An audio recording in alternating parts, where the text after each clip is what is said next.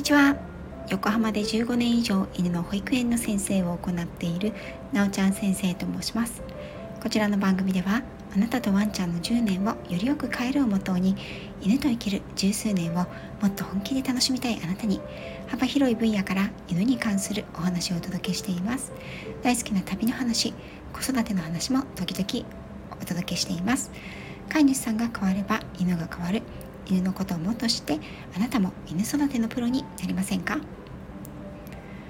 り具体的なトレーニングしつけアニマルコミュニケーションペットロスについてはメンバーシップでお話をしています。さて今回はリアルへのご質問の回答事例をお話ししたいと思います。これはとあるペット専用マンションオーナー様からのご質問です。マンションの入居規約に犬は必ず去勢することを盛り込みたいのだけれど去勢に反対する方もいらっしゃる。どのように規約を作ったらいいのかというご相談でした。私のもとにはいろいろなご相談が寄せられるのですがペットを飼っている方専用のマンションそのオーナー様からのご質問というのは初めてでした。私自身もペット可物件に住んでいるのでペット飼育のための利用規約はありますしそういう物件にお住まいの方には細かい利用規約があるということは少なくないと思います。もちろん一戸建てであればねそういったものはないと思うんですけれども集合住宅であれば賃貸分譲にかかわらず多くのところでペット飼育に関する規約というのがあることが前提だと思います。そしてこのペット飼育利用規約というのはマンションやアパートによって大きな差があります。非常に細かく設定されているところもあれば割と大雑把というところもあるんですよね。ですが昨今都市部ではペット化住宅が増え利用規約というのは立ち上げの時から割と細部にわたり決まっている集合住宅が多いのではないかなと思います。そして実装された後実際に問題があったり不具合がある場合には管理組合や住民の意向の理事会などで細かい軌道修正が行われていくことがまあ多いのではないかなと思います。実際私が今年の4月に入居した新築マンションも最初からペット飼育可能だったんですけれどももちろんきっちりと利用規約というのは決まっておりました。その中でも共用部は犬を歩かせないことや敷地内での排泄は禁止という利用規約はね一番最初の方に載っているんですけれども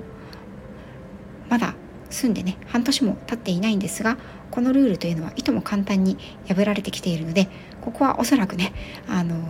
理事会の方で議題に上がってくるんじゃないかなと思っています。私はペット可マンション、ね、ペット可住居の住民としてそして過去数年間はですねマンションのペット飼育管理の会の出向顧問としていろんな立場でペットと集合住宅の問題には関わることがありました。そしてその話はおいおいねしていこうかなと思っています。今回は初めてマンションの創立時まだ、どなたも入居されていないという状態で利用規約の設定に携わることになりましたのでそのお話をしていこうかなと思いました。ここで問題になったのは犬の去勢を必須にする必要はあるかということでした。こちらのペット飼育可能、まあ、むしろペットを飼っている方専用のマンションというのは全員がペットと暮らしている方が入居条件。充実した施設設備と屋上にドッグランと住居者の方が集って飲食ができるスペースもあるということでした。その中でマンションのオーナーさんの思い虚勢をしてほしい。これはですね端的に言えばマーキングをしないでほしいということなんですね。そして喧嘩やトラブルを避けたい。さらには無駄吠えによるクレームを減らしたいという目的があってこの虚勢をしてほしいということでした。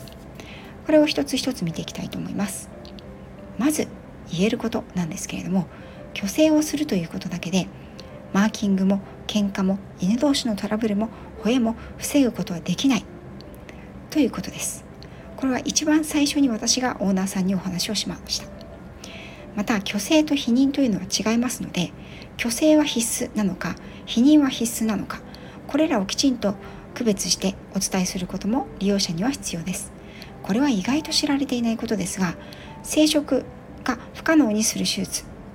これはオスは虚勢メスは否認の手術というふうに呼ばれます。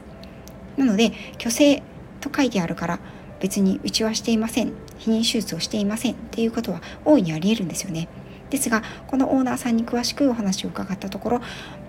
女の子のワンちゃんの不妊手術ですね。こちらも含むということでした。この表現一つだけでも規約となると大きな差が生まれてきますので虚勢だけであればオス犬のこと不妊避妊であればメス犬だけのことに該当しますよということもお伝えしました。オーナーさんの心配事の一つとして虚勢をしていないオス犬は辺り構わずマーキングをしてしまうのではないかということが非常に懸念されていることでした。これはある意味イエスある意味ノーです。というのもオス犬がなぜマーキングをするのかということをしっかり把握しておられないからだと思うのですがこれは自分の自己存在を示す後を残すということであり周りに発情中のメスの匂いがあれば自己アピールのためでもあります。ですので発情中のメスの匂いがあればある意味どこでも引っ掛ける可能性がありますがそうでなければまずここはどういう場所なのかを匂いを嗅いで確認した後自分の匂い付けつまりマーキングをするという行為になっていきます。書類を確認して印鑑を押すようなものですね。はいここ確認済みというようなものです。屋外でマーキングをしょっちゅうする犬でも未去勢の犬でも自分の家の中ではマーキングはしないということは多いのですがそれは自分の匂いで満ちていて要確認場所がないからなんですね。いわば印鑑不要なわけです。ですのでたとえ未去勢のオス犬であっても確認時間を与えないということでマーキングは大いに防ぐことはできます。例えば共有部分を歩く時にはつけの状態で人の横にぴったりついて歩かせる。そしてエレベーターの中では伏せやお座りの指示。要するにコマンドや、まあ、コマンドでなくても他のことに意識を集中するという状態を作ってあげれば犬自身はその辺の匂いを嗅いで自分の匂い付けマーキングをする余裕は生まれないというわけなんですね。そしてマーキングは虚勢をしていないオスが犬だけがするものとして虚勢をしてくださいということは全くナンセンスである。この理由は虚勢済みのオスの犬オス犬のほとんどが足を上げておしっこをする。または屋外でお散歩中などにマーキングをするということが確認されているからです。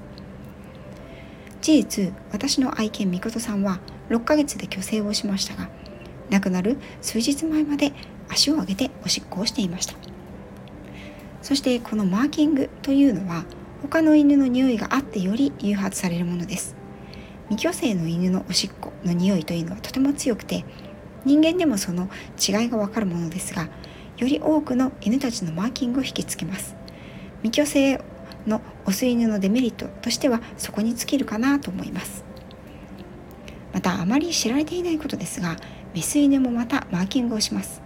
この場合は特に避妊手術をしたメス犬のマーキングの割合は高いんですよね。ただメス犬のマーキングの場合にはオス犬のように足を高々と上げるということは少ない。ですよね。まあないわけではないんですけれどもそのため周囲に飛びづらく多くの飼い主さんはメス犬はマーキングしないと信じ込んでいる節があるので気づかれにくいということもあります。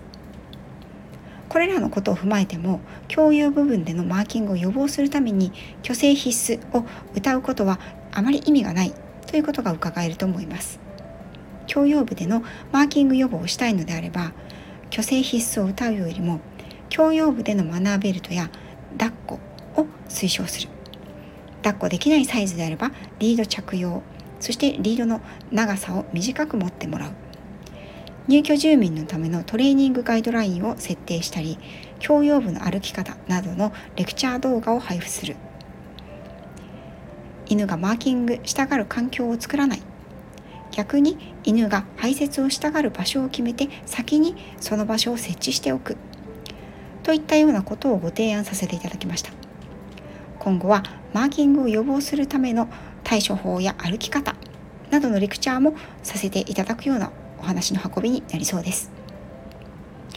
ということで次回はこの続き喧嘩やトラブルを避けたい無駄吠えによるクレームを減らしたいというような目的について虚勢必須の条項が実行力を持つかどうかをお話ししていこうと思います。最後まで聞いていただいてありがとうございました。